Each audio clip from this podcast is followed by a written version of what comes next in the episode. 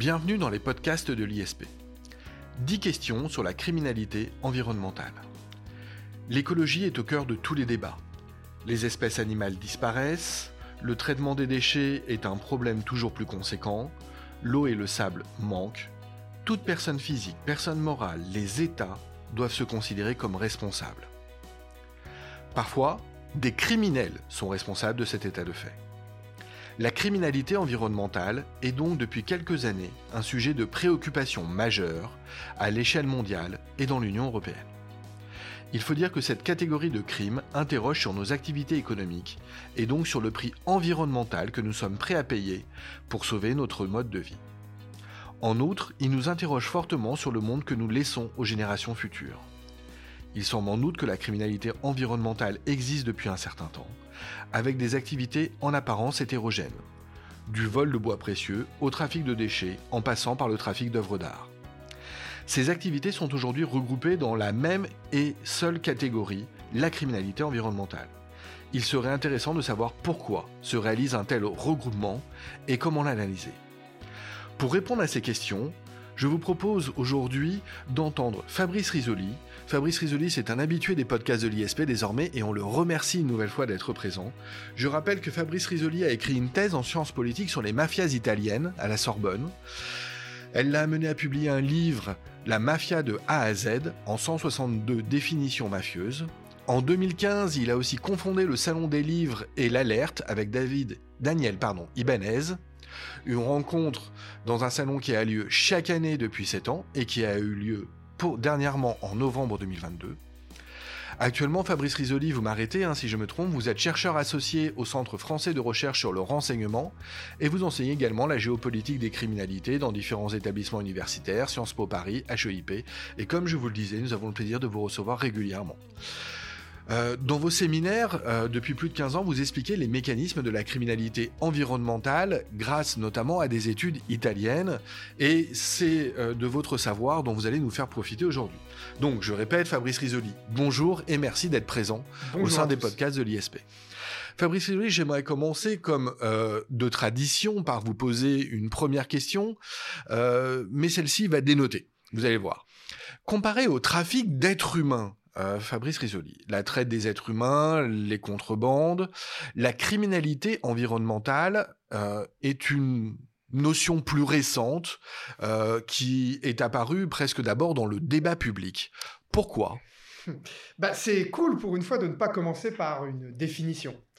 Alors, c'est vrai, il faut comprendre une chose, l'environnement est une problématique récente, y compris en matière juridique et criminelle. En gros, euh, si l'être humain se drogue depuis la nuit des temps et que la prostitution, dit-on, est le plus vieux métier du monde, en réalité, les atteintes à l'environnement, c'est une trentaine, quarantaine d'années. Avant, euh, dans l'histoire des hommes, les déchets, en particulier industriels, ne représentaient pas un problème. Euh, ils pouvaient poser question dans certains aires du globe, parce qu'il y avait de gros aires industrielles, mais ce n'était pas une question géopolitique. Puis, 1962, donc assez récent, euh, un livre sort et ça devient un best-seller. Il fut déclaré comme faisant partie des 25 plus grands ouvrages de tous les temps par l'éditeur du Discover Magazine. Alors, ce livre, c'est Printemps silencieux. Il a été écrit par Rachel Carlson. Et Rachel Carlson, c'est une biologiste américaine. Et elle compile dans ce livre une dénonciation de l'utilisation des pesticides dans l'agriculture intensive. On est post-seconde guerre mondiale. Techniquement, elle démontre que les oiseaux sont empoisonnés. Par exemple, leur coquille hein, de ces oiseaux est plus fine, ils ont des problèmes de reproduction et de mortalité. Euh. Imaginez euh, ce que cela peut faire sur les humains. Par ailleurs, elle dénonçait déjà auprès des autorités publiques les pratiques de lobbying et de désinformation euh, que menait l'industrie chimique. Donc Rachel Carlson lançait l'alerte. Ah oui, c'est un des grands livres de l'alerte écologique. Euh, à partir de, de, cet ouvrage et à partir de ce moment, de cette époque, l'environnement va devenir progressivement un enjeu politique, un enjeu juridique, euh, au niveau de chaque État et même dans les relations internationales. En gros, chaque pays va commencer à être confronté par des demandes de, citoyens hein, pour préserver euh, l'environnement. Ça commence par une dimension euh, politique. Alors, à un moment, on va faire des conférences internationales et puis on va légiférer. Dès 1972, un rapport pose la question halte à la croissance. Vous noterez que c'est avant le premier choc pétrolier, ce n'est pas lié directement. Dans les années 80, on arrive à la notion de développement durable. Dans les années 90, c'est la notion d'agenda 21 qui est déclinée avec la conférence de Rio. Et désormais, la plupart des pays du globe viennent sanctionner des infractions d'atteinte à l'environnement. Depuis les années 90, euh, l'environnement est donc protégé comme un bien euh, public global, ou si vous voulez, un bien d'intérêt général. Euh, pour rappel, hein, la charte de l'environnement de 2004 en France est constitutionnelle. Donc la protection de l'environnement est constitutionnelle aujourd'hui en France. On n'en parle pas assez souvent. Ces normes contraignantes, parfois, diminuent la possibilité de profiter des services environnementaux. J'ai mis des guillemets parce que euh, c'est l'idée que jusqu'ici, on pouvait se servir facilement de la nature. Dans les années 60, euh, une usine pouvait déverser ses déchets dans la rivière. Euh, je vous invite, j'aime bien citer parfois quelques films, à voir, si vous pouvez, le film Préjudice avec John Travolta. ça m'avait marqué comment, à l'époque, il était avocat d'une, de, familles dans une ville des États-Unis où les enfants naissaient avec beaucoup de cancer parce que l'entreprise déversait ses déchets dans la rivière. Alors aujourd'hui, l'usine doit payer pour se débarrasser de ses déchets. De facto, euh, ça augmente la valeur économique de ce bien. La, nature, désormais, a un prix. Et là, nos criminels professionnels, crimes organisés, mafia et réseaux divers, ça les intéresse. Alors, en plus de l'augmentation du prix de la nature, on va euh, avoir une tendance conjoncturelle qui est l'affaiblissement de l'autorité, des autorités étatiques d'une manière générale, en gros, du point de vue géopolitique, avec la fin du monde bipolaire il y avait un cadre comme ça euh, où euh, chaque puissance hein, euh, de l'Est et de l'Ouest voulait maîtriser un peu les pays dans son ère de prédilection. Ça change avec l'après, comment dire, monde bipolaire, donc les relations étatiques sont bouleversées. Il faut comprendre aussi qu'on venait d'un monde, le monde de l'après-seconde guerre mondiale, les Trente Glorieuses, où on parlait de welfare ou d'État-providence. C'était l'époque des fonctionnaires, de la redistribution. Bon, euh, dès les années 80, avec le libéralisme, toujours moins de fonctionnaires, euh, la chute du mur de Berlin, le principe de subsidiarité. En fait, vous avez plein de territoires dans le monde, par exemple Afrique, où les acteurs locaux sont plutôt des acteurs du business privé, voire des ONG, mais aussi du crime organisé qui gouverne ces territoires. Et alors là, on a un effet ciseau cet effet ciseau va profiter, ce que j'appelle au corps social criminel, les, criminels professionnels. Hein. Ils sont faits d'acteurs de la criminalité environnementale, mais aussi d'acteurs économiques, hein, légaux, de l'administration, des organisations euh, criminelles qu'on connaît, type euh, mafia. Alors, pardonnez-moi, euh, Fabrice, je, je, vous interromps, mais est-ce que vous pouvez nous expliquer ce que vous entendez par effet ciseau? Oui, alors là, devant mon micro, je ne peux pas euh, vous dessiner euh, des ciseaux et euh, que nos auditeurs profitent du dessin. Alors, on va fermer les yeux et on va imaginer ensemble. imaginez une paire de ciseaux hein, qui s'ouvre, hein, et ça y est, vous l'avez. la première lame de ciseaux, vous voyez, elle monte. Alors, c'est une courbe. Hein. Bon, ça représente, par exemple, l'hyperproduction de règles environnementales. Vous avez toujours plus de lois qui viennent protéger la nature depuis les années 90. Super. Mais alors, euh, cette courbe, elle monte, elle monte, elle monte, elle monte, pour protéger l'environnement, mais vous imaginez une seconde courbe, la deuxième courbe du ciseau, qui descend, et là, c'est parce qu'on est dans un monde avec toujours moins de contrôle, toujours moins de euh, euh, fonctionnaires, toujours moins d'officiers de, police judiciaire spécialisés, etc. Et ça, on l'a bien étudié en Italie dans les années 90, parce que l'Italie avait pris très tôt des décrets, en fait des décrets-lois, qui obligeait les industriels à recycler euh, leurs déchets, et en même temps, on avait une baisse des contrôles, mais on est en Italie, on a une super mafia, et comme on l'a déjà dit dans un podcast, c'est une mafia qui est extrêmement étudiée. Donc on va comprendre l'effet ciseau. Euh, qui est en fait le résultat d'une politique publique. C'est important de, comprendre l'effet ciseau dans les politiques publiques. Hein. Je, voulais donner un, exemple. Hein. Dans les collectivités territoriales, on leur donne toujours plus de missions, hein. réforme des rythmes scolaires, ils doivent faire les cartes d'identité. En même temps, on leur donne moins d'argent. Donc, ils sont obligés d'augmenter les impôts ou de prendre des emprunts Et par exemple, ça a été le, problème des empreintes toxiques. Voilà. Donc, il faut appliquer euh, les effets ciseaux dès qu'on peut pour comprendre. Euh, il y en a un autre qui est connu, hein, c'est le ratio, en matière de criminologie, c'est le ratio entre euh, ce que rapporte une activité criminelle et, et, le risque pour ceux qui la pratiquent, pour les criminels. Donc, en gros, la criminalité environnementale, vous pouvez gagner beaucoup, mais les peines ne sont pas élevées. Et ça crée une opportunité euh, au cœur de, cet effet ciseau. Euh, voilà, c'est assez euh, connu. Bien sûr, il y a des exceptions hein, dans la criminalité. les stupéfiants, c'est très risqué, c'est beaucoup d'années de prison. Les gangsters en font quand même parce que ça rapporte tellement. Voilà. donc, même, encore une fois, l'exemple italien, c'est important parce que c'est eux qui ont inventé très vite un terme très parlant, toujours avec l'Italie, le terme d'éco-mafia, pour parler de criminalité environnementale. Alors justement, ce terme est très intéressant, Fabrice Rizzoli. Quand on a préparé euh, cette émission, il m'a euh, interpellé. Est-ce que vous pouvez euh, revenir donc sur cette notion, cette identification de l'éco-mafia? Oui, alors éco-mafia, c'est un mot valise, hein, voilà, créé avec le mot écologie et le mot mafia. Il désigne les activités, hein, ça c'est important, c'est les activités, c'est pas les acteurs criminels les activités faites par la mafia ou les réseaux mafieux dommageables, hein, les activités qui sont dommageables pour l'environnement. Alors, euh, j'insiste euh, euh, sur le mot éco-mafia, pas vraiment parce que je suis mafia-centré, que je pense à la mafia même la nuit. non, non, ce mot était vraiment, jusqu'à une période récente, le mot officiel pour désigner la criminalité environnementale dans les organismes internationaux comme l'UNESCO, ou encore le Sénat français lorsqu'il légifère dans les années 2010 utilise encore le mot écomafia. Et puis, je crois que euh, certains d'entre vous euh, qui euh, ont plus de 30 ans se souviennent du scandale des déchets à Naples dans les années 2000 où on voyait ces déchets joncher toute la ville.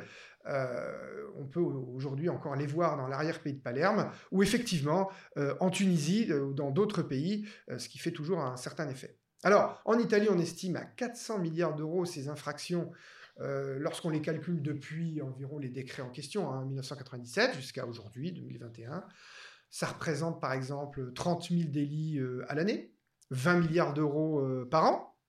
La question c'est pourquoi on a mis le mot mafia pour désigner les crimes contre l'environnement? Ben, Parce que déjà, les études montrent que les mafias sont responsables de 50% de ces délits environnementaux. C'est pas tout, mais c'est beaucoup. 40% de ces délits sont faits dans les quatre régions euh, d'implantation historique, les fameuses régions du Sud, hein, euh, Sicile, Calabre, euh, Campanie. Et donc en géopolitique, quand on a 50%, là, comme ça, on parle de tendance lourde, si vous voulez, de causes structurelles. et comme la mafia, c'est le top en matière de criminalité, ben, on voit qu'elle s'accapare les marchés légaux et illégaux de, de, de, de l'environnement. Alors, on apprend quoi? On apprend de l'Italie que ces activités sont un paradigme, cas d'école, si vous voulez, de criminalité mafieuse. C'est-à-dire que, euh, à la fois, euh, on y reviendra, mais c'est le contrôle du territoire, à la fois c'est la dimension transnationale, parce que les, déchets voyagent d'un pays à l'autre. C'est très rentable économiquement, on l'a déjà dit. C'est une convergence parfaite entre l'organisation criminelle, le milieu économique légal, hein, les entrepreneurs, et les secteurs de, l'administration qui peuvent être corrompus, euh, les entrepreneurs, l'école blanc, font appel à la mafia pour enterrer les déchets dans le sud de l'Italie, voire pour les déverser euh, en Afrique. Ces activités renforcent euh, leur pouvoir sur le territoire et ça fait une sorte de bourgeoisie euh, éco-mafieuse. Voilà. il faut comprendre que on peut hein, passer maintenant le cap du mot éco-mafia. Hein. On parle d'éco-crime, hein. mais ça reste un symbole des effets pervers de la mondialisation toujours fondé sur plus de consommation, liberté de circulation des marchandises, toujours moins de, euh, de régulation. Mais vous notez que 50% des infractions faites par la mafia, ça veut dire qu'il n'y a pas que les mafias sur Terre et qu'il faut trouver d'autres termes que euh, le mot euh, mafia partout, éco-mafia peut être mal adapté à une réalité internationale. Alors si nous n'avons pas commencé ce podcast par définir la criminalité environnementale, peut-être que nous pouvons y venir. Euh, on a vu euh, ces, notions d'éco-mafia, on, a abordé les contours de la criminalité environnementale. Est-ce qu'on peut en définir euh, maintenant eh bien, les termes? Oui, oui, puis désitalianisons le concept. J'ai inventé ce mot. on parle en effet de criminalité environnementale ou d'éco-crime, d'écocide, qui regroupe série d'infractions qui altèrent l'environnement, Euh, mais notez hein, déjà que euh, cette définition n'est pas communément admise dans tous les pays. Hein. C'est un, grand classique, on a chacun notre héritage culturel, nos problèmes euh, de droit. Alors l'Assemblée nationale des Nations Unies, quand même, pour l'environnement, considère ce type de crime comme des activités illégales, d'abord, portant atteinte à l'environnement, et elle, regroupe certains individus qui en tirent profit. Hein. C'est toujours, on est quand même dans la notion criminelle, on n'est pas dans la notion terroriste.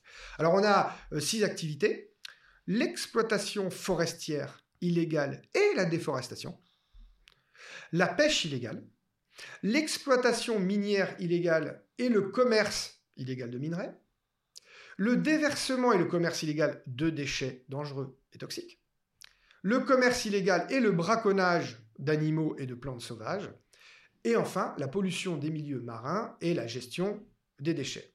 Alors, dans, les faits, par exemple, en France, hein, l'Office français de la biodiversité, euh, en 2021, hum, il est saisi de pas moins 187 spécimens d'espèces protégées, hein, qui sont donc très inquiétés par ce type euh, d'activité. Et donc, la vente est réglementée. Hein. Tout le monde ne peut pas acheter euh, des serpents rares, que sais-je encore, ou de la flore. Voilà. Un commerce illégal de la faune et de la flore qui est estimé à 14 milliards de dollars, d'après cet Office français de la biodiversité. Euh, on parle même d'un chiffre d'affaires annuel, hein, euh, donc mondial, 91 à 258 milliards de dollars en 2016. Vous voyez que l'écart hein, entre 91 et 258 milliards, c'est le problème des estimations. Hein. Euh, mais la question, c'est c'est quoi l'environnement? Alors, après avoir euh, désitanialisé ce mot, n'empêche qu'on peut revenir à tout ce qui avait été fait en matière de typologie dans les études italiennes. encore une fois, à des, fins pédagogiques. Donc, on regroupe dedans le pillage des biens culturels, Notez qu'à l'époque, ça s'appelait archéomafia, hein, y compris pour euh, l'UNESCO. Les atteintes aux vivants, d'une manière générale, les espèces végétales, animales, qui étaient appelées zoomafia. Le cycle du ciment, j'aime bien le, concept de cycle, et le trafic des déchets, où on a même rajouté récemment une infraction autour de l'agriculture euh, qui s'appelle euh, agromafia. Alors, peut-être, cher Jacob, vous allez me dire que... mais attendez, quel est le rapport entre le déversement de déchets et le fait de voler des tableaux dans un musée, euh, qui rentre dans la case pillage des biens culturels?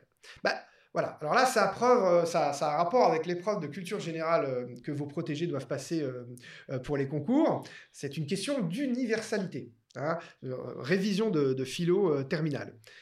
on peut considérer que la valeur d'un vase Ming, hein, d'un tableau d'un Van Gogh, est incommensurable. Euh, car elle est unique, hein, il est unique le vase, euh, voilà, et surtout qu'il est quelque part la propriété de l'humanité tout entière. De par sa beauté universelle, de par sa rareté, le voler, le détruire, c'est commettre une infraction contre nous tous. Euh, comme nous le faisons lorsque nous détruisons la planète, lorsqu'on pollue la mer. Donc toutes ces catégories, je vous le concède, procèdent de moi ce que j'appelle un grand écart conceptuel. Hein, je me représente en train de faire le grand écart. Euh, mais cela se tient, comme ça se critique. En tout cas, c'est bien pratique pour comprendre le concept de criminalité environnementale. Oui, et ça fait tout à fait sens, Fabrice Risoli, par exemple, quand on pense aux compétences euh, spécialisées, notamment des douaniers, euh, où l'on voit évidemment que eh bien tous ces trafics et tous ces délits peuvent trouver à rentrer dans cette compétence et sont souvent liés dans des trafics internationaux. Alors, admettons, comme euh, vous venez de nous le démontrer, que le pillage de biens culturels peut parfaitement euh, être appréhendé euh, dans le cadre de la criminalité environnementale. vous avez évoqué une notion qui, je trouve, est extrêmement intéressante, encore une fois, hein, issue, du droit italien et, et, des conceptions en la matière italienne qui sont véritablement avant-gardiste, vous avez parlé d'archéomafia. oui, oui. Les mafieux sont des archéologues nés. Euh, je blague à peine. Euh, en fait, on désigne depuis les années 90 l'archéomafia comme le trafic d'œuvres d'art hein, réalisé par la mafia, parce qu'elle prélève le butin sur des sites archéologiques, donc euh, sur les tombes, les nécropoles, les villas antiques et les autres trésors euh, euh, sous-marins. Hein. J'ai des exemples concrets en, tête où les mafieux payent des plongeurs pour aller chercher euh, des, œuvres d'art donc sous l'eau. Alors d'après l'UNESCO, là encore il faut comprendre le territoire italien, 60% du patrimoine mondial se trouve en Italie. Bon, c'est peut-être un peu européocentré, mais c'est quand même important. 18% en Sicile, comme par hasard, là où est née une des principales mafias. Comment on a compris ça? C'est une association de lutte contre l'environnement, Legambiente, hein, la Ligue de préservation pour l'environnement, qui lance le concept la première fois, et elle se fonde sur un dossier en 1999 euh, Archeomafia et, le cas de la Villa Romana. Euh, c'est à Piazza Armerina, dans la province d'Enna, dans le centre de la Sicile. Et euh, donc, cette association dénonce le pillage de la villa inscrite au patrimoine mondial de l'UNESCO. Encore objet de convoitise, ce site est un cas d'école du phénomène de l'archéomafia. C'est-à-dire que déjà se cache derrière l'engouement des collectionneurs pour les objets de culte, source euh, de plaisir souvent transgressif euh, qui permet d'avoir un, accès individuel euh, au sacré. donc ça, c'est en pleine expansion. Bien sûr, il y a aussi une dimension économique. Hein. Mais regardez comme ça peut avoir des conséquences aussi diplomatiques, parce que pendant deux ans, par exemple, l'Italie et les États-Unis ont frôlé l'incident diplomatique. le musée Jean-Paul Getty de, à Malibu possédait 52, 52 œuvres d'art originaires de Sicile, donc, et volées. Elles ont été redistribuées après un bras de fer euh, à l'Italie en, 2008. Euh, pourquoi euh, en Sicile Pourquoi la mafia? Ben, Parce que les mafieux participent souvent des phases du trafic, hein, le, vol, hein, le vol dans les petits musées ou dans les églises isolées jusqu'à l'écoulement de la marchandise, mais pas toujours euh, toutes, les, phases, il hein, faut, le dire. En plus, les mafias, comme elles ont les complicités, elles se sont adaptées à la demande en se dotant d'experts susceptibles de répertorier les œuvres d'art. Sinon, elles n'auraient pas pu finir dans le, musée euh, Paul Getty euh, de Malibu. Ensuite, elle a une dimension transnationale, donc elle est capable d'avoir accès à tous les pays. Et donc, on comprend que ces œuvres d'art qui partent du territoire, c'est lié au contrôle du territoire mafieux. Parce que les mafieux, ils sont obsédés par le renseignement. Donc, ils sont prévenus les premiers quand on trouve quelque chose quelque part, comme dans la Villa Romana. Euh, euh, ensuite, c'est les mafieux qui souvent remportent des appels d'offres pour euh, creuser un tunnel, faire le, métro de Palerme. Donc, ce sont les premiers prévenus quand un chef de chantier découvre quelque chose. Il faut vraiment comprendre cette capacité de contrôle des territoires. Et puis, on l'a vu, il y a aussi le, rôle du droit italien qui, bien qu'il sanctionne cela, eh bien, c'est peu puni. C'est répertorié par la loi italienne comme un vol en sous-sol. Hein, c'est pas, pas comme un viol, c'est pas comme le trafic de drogue. Donc, il y a bien un, cercle vicieux qui lie le mafieux à son territoire, et surtout, il, relègue l'État italien hors, hors des citoyens, hors du territoire. C'est moi qui m'occupe du territoire. Contrôle du territoire a été vu dans un précédent podcast. Oui, je renvoie d'ailleurs tous nos auditeurs euh, à ce podcast sur les mafias, euh, où euh, vous nous aviez fait l'honneur eh bien, de nous enseigner toutes vos connaissances en la matière. À propos de territoire, puisque nous en sommes là de notre discussion sur la criminalité environnementale et l'exemple italien, vous avez évoqué aussi cette notion de mafia dans l'agriculture, une agro-mafia, euh, dont certains disent d'ailleurs qu'elle gagne euh, aussi euh, l'agriculture française. Oui, alors on parle de mafia dans l'assiette. Il faut dire que c'est comme l'art. Hein. L'Italie est un pays de cuisine, la France aussi bien sûr. L'agromafia, c'est récent, c'est un mot valise pour désigner toutes les infractions commises par les mafieux, des réseaux mafieux, des réseaux criminels, dans le secteur de l'agroalimentaire. Euh, ça rejoint la typologie des écomafias, parce que ça concerne la terre. Mais vous verrez que c'est un petit peu quand même tiré par les cheveux. Alors, euh, c'est un des, catégories où il y a le plus de délits. Euh, parce que on y met à la fois les, les activités liées à l'agriculture, mais aussi toutes les escroqueries comme par exemple pour obtenir un financement public dans le monde de l'agriculture. Voire on y met aussi toutes les infractions euh, du travail non déclaré euh, dans l'agriculture. Euh, récolte, transport, vente à la sauvette, etc. vous savez que dans le monde de l'agriculture, le travail quand même non déclaré, c'est un sport quand même international. Donc voilà, on est quand même parfois un peu loin de la définition, mais ce qu'il faut comprendre, c'est qu'en Italie, la mafia aime à contrôler le secteur de l'assiette. On parle de 4,3 milliards d'euros par an. c'est le dernier chiffre de 2014, je crois qu'il y en a un récent qui est plus sorti. Des milliers de producteurs subissent le contrôle des clans, le racket, la menace, en particulier dans les régions du Sud. Il y a une certaine loi du silence, encore assez répandue. Euh, il y a une très très très grosse enquête qui vient d'être jugée sur les fraudes aux subventions agricoles euh, avec 95 condamnations. Là, c'est tombé hier en Sicile. il faut comprendre que à Milan, les clans calabrais, par exemple, contrôlaient le Ringis de Milan, hein, le marché au gros de. Hein. Dedans, il y avait une boîte de nuit une boîte de nuit illégale, hein, bien sûr. Euh, l'objectif, c'était euh, évidemment de faire chanter les gens, hein, c'est drogue, prostitution, etc. À Fondil, l'autre grand marché de gros entre Naples et Rome, euh, qui alimente, enfin, qui prend tous les produits du sud de l'Italie, qui alimente l'Italie en, tomates, les mafieux calabrais faisaient 2000 km inutiles pour faire passer le prix de la tomate de 85 centimes à 2,8 centimes le kilo. Il y a aussi toute une dimension de blanchiment dans cette histoire. On est loin encore de la criminalité donc c'est vraiment un, marché important. Et comparaison n'est pas raison. Euh, on en entend moins parler en France, mais des affaires ont défrayé la, chronique. Tout d'abord, le beurre fléchard, condamnation définitive, du beurre frelaté. Et c'était encore une fois avec la complicité de la mafia, en l'occurrence la mafia napolitaine. Enfin, plus récemment, les fraudes aux subventions agricoles, en particulier en Corse, euh, qui ont permis le détournement de millions d'euros.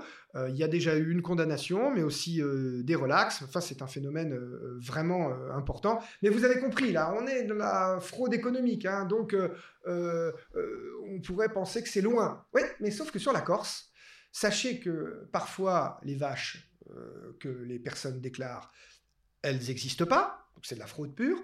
Sachez parfois que ces vaches existent, et qu'elles commettent des dommages extrêmement importants pour les agriculteurs corses. Il y a même des accidents mortels avec euh, euh, des automobilistes régulièrement avec ces vaches errantes.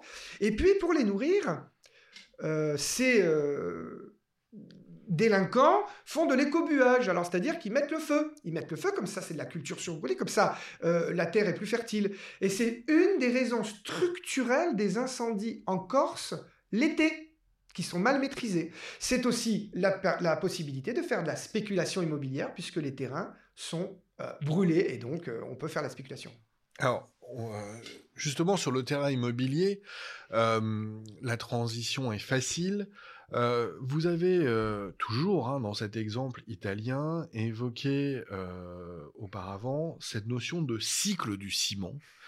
Euh, Fabrice Risoli, est-ce que vous pouvez nous l'expliquer? Vous l'évoquez comme une des principales infractions euh, environnementales.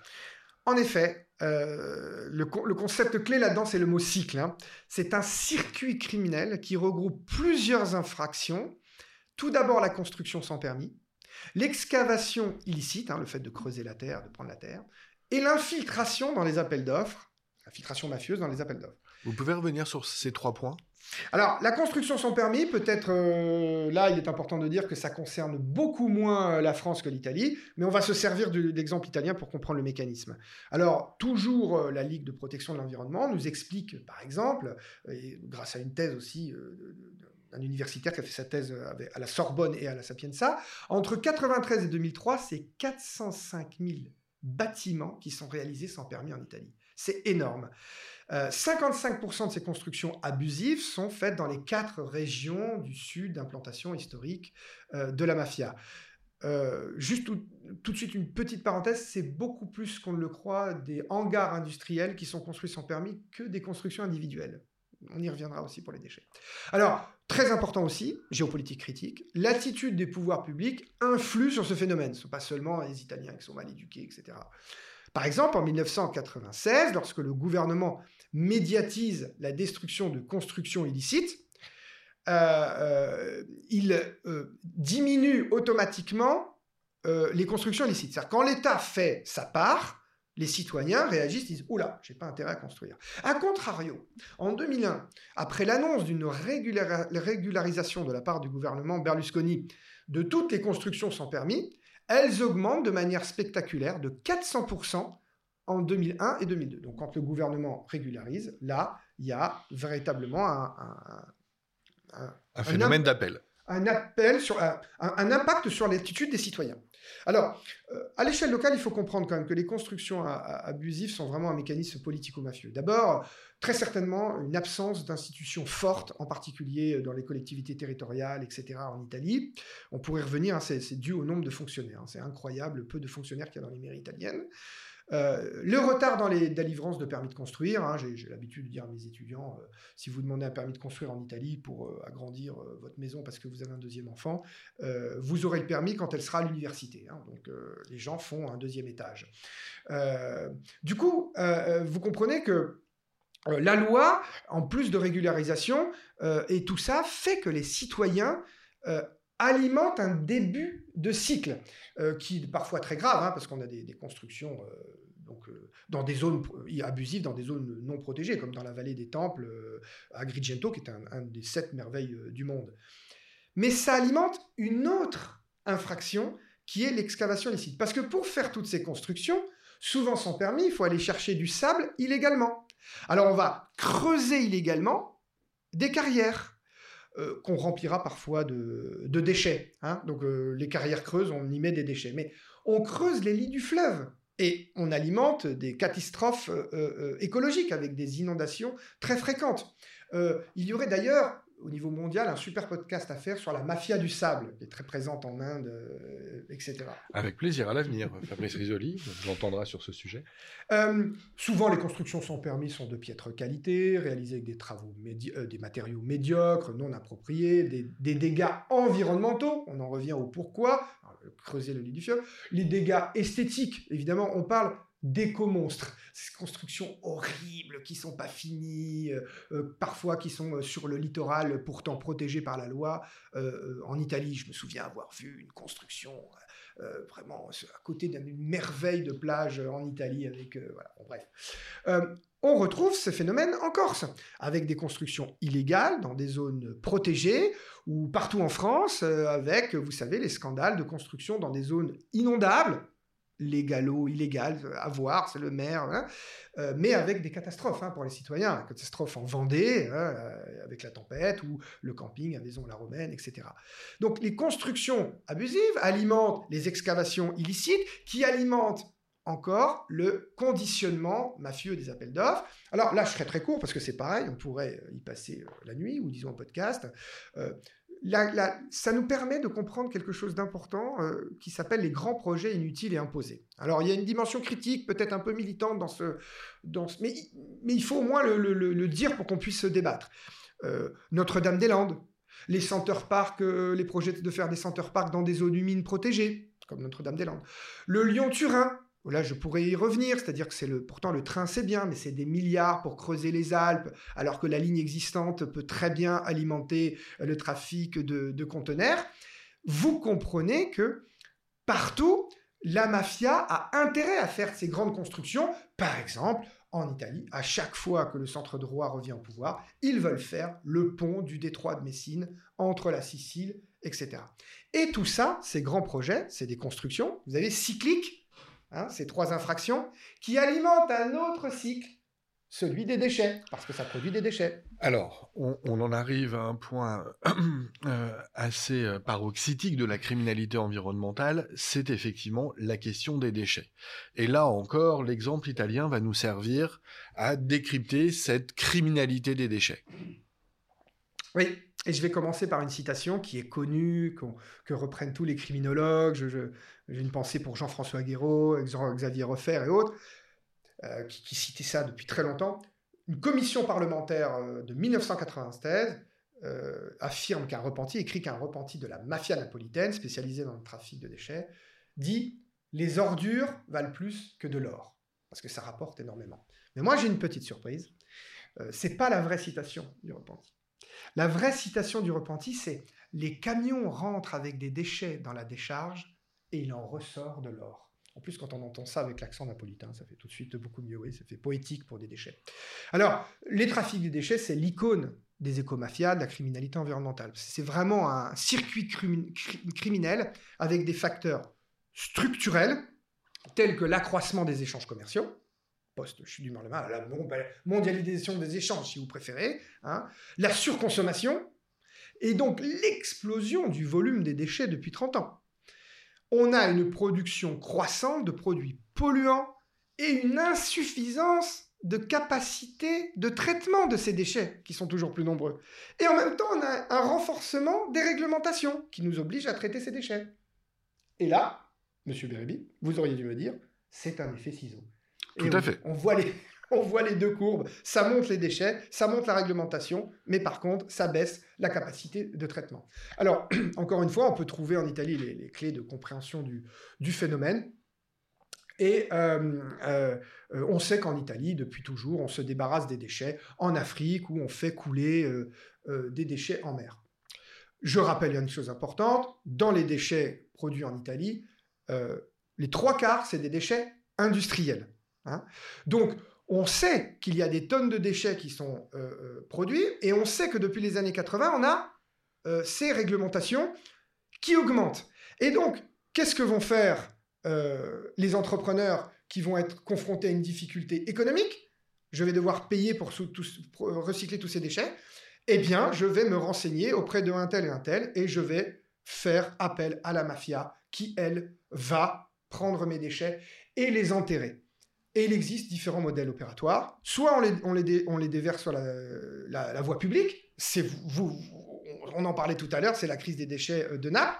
Je voudrais juste dire une chose, que parfois on les met dans les décharges légales, et que c'est ça aussi la vraie raison pour laquelle on trouve des déchets. C'est parce que comme les décharges légales sont saturées de déchets illégaux et toxiques, eh bien, les camions officiels ne peuvent plus traiter euh, les déchets. Il y a bien sûr euh, une tricherie parce qu'on met les déchets toxiques dans la décharge illégale. Il y a de la corruption. On change l'étiquette du camion et on met que ce sont des déchets inertes qui ne sont pas dangereux. On peut les abandonner dans un hangar. Ça, je trouve ça génial, les abandonner dans un hangar. Parce que, par exemple, c'est le hangar d'une entreprise qui a fait faillite. Alors là, le hangar, on ne le bouge pas pendant 30 euh, euh, ans et on découvre que les déchets euh, sointent toxiquement plus tard. C'est trop tard. On peut, bien sûr, les brûler. Il y a des scandales là-dessus en Italie où on brûle les déchets dans la banlieue de Naples. quelle a été ou quelle est la réaction des autorités vis-à-vis de cette criminalité des déchets? Bah, alors là, c'est aujourd'hui une problématique qui est regardée sérieusement. Euh, en plus, l'Union européenne ne peut pas s'en désintéresser, hein, parce que c'est un espace important, très très riche, qui est euh, parfois euh, euh, destinataire, si vous voulez, de ces, de ces nombreux trafics, et aussi à destination dans les deux sens. Alors, l'UE a consacré via un, fonds de la sécurité intérieure un important programme de recherche hein, fait par un think tank qui donne certains chiffres. en outre, on peut faire les victimes. On peut se dire, nous, que les Européens, on est victimes du trafic de déchets parce qu'on a des problèmes de déchets. Mais il faut comprendre aussi que euh, euh, on est aussi, nous, responsables de l'envoi de déchets à l'étranger et que nous participons avec des fausses déclarations sur la dangerosité, de mauvais traitements, euh, le, transport à des exportations illégales vers des produits plus faibles. Hein. Il y a pas mal de documentaires sur la chaîne parlementaire, hein, sur ce qu'on envoie au Ghana, en Asie, etc. Et euh, je voudrais ici donner une citation de l'Atlas des mafias. Des milliers de tonnes de déchets industriels sont chaque année exportés illégalement vers l'Asie et l'Afrique pour être recyclés. Les acteurs de ce trafic, là je vais me contredire par rapport à mon podcast, sont les sociétés de, déchets, donc légales. Les organisations criminelles se livrent davantage à des trafics locaux, donc la fameuse mafia euh, italienne, euh, etc. Donc on a euh, certaines sommes hein, qui nous, que, le, un bureau européen nous rappelle que voilà, c'est entre 1,5 et 1,8 milliards les revenus tirés de l'exportation de matières dangereuses de l'Europe euh, euh, vers l'Asie. si la violation de la législation relative aux déchets se, se retrouve partout dans l'Union européenne, des infractions sont de plus en plus localisées. Je renvoie par exemple, euh, vous parliez euh, de, la déforestation illégale, etc. En Europe centrale, par exemple, ce très beau documentaire sur la mafia du bois euh, en Roumanie. Alors, tout ça a un caractère transnational. Il faut absolument penser que l'Union s'en préoccupe, mais il y a certainement des progrès à faire. Hein.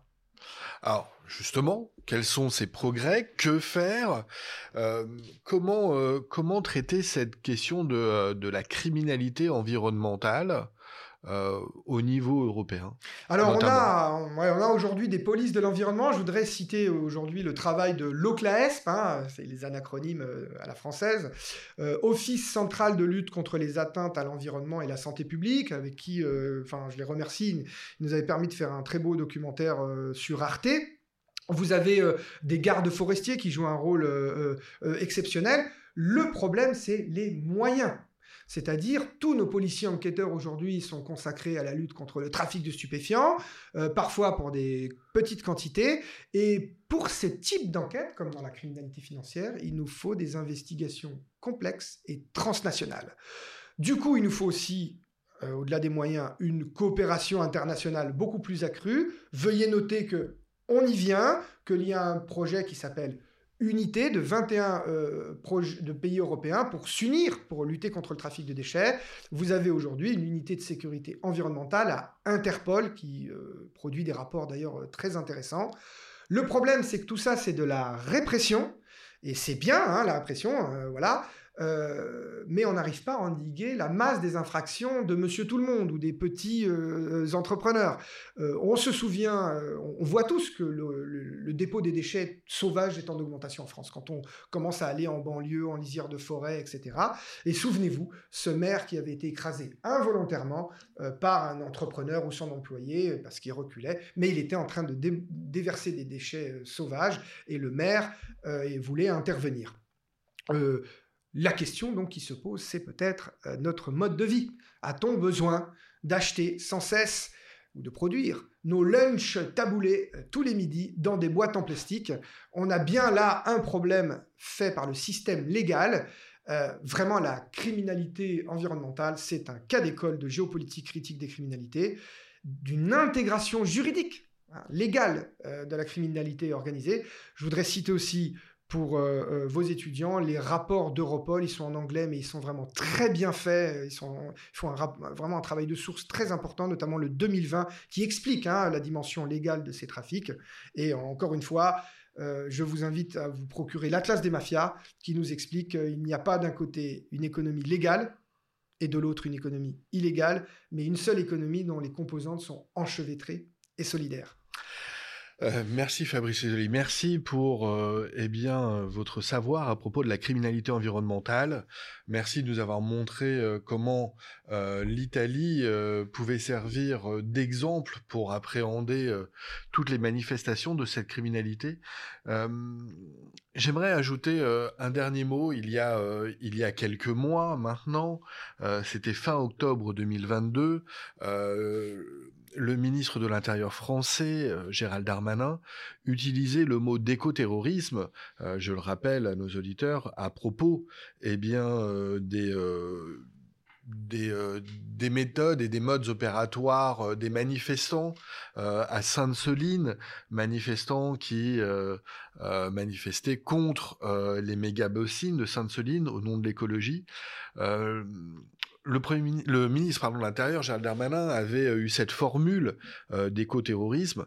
Là aussi, euh, de loin en loin, on peut donc rattacher la notion à la criminalité environnementale, mais je tiens tout de même à dire qu'il faut toujours prendre garde avec la qualification juridique, la qualification pénale des comportements et des infractions, même si la notion de criminalité environnementale peut donc être appréhendée largement, et on l'a démontré, la notion de terrorisme, elle, est enfermée dans une définition très précise euh, dans le code pénal. C'est pour ça que l'on peut considérer que la formule alors était davantage politique que juridique.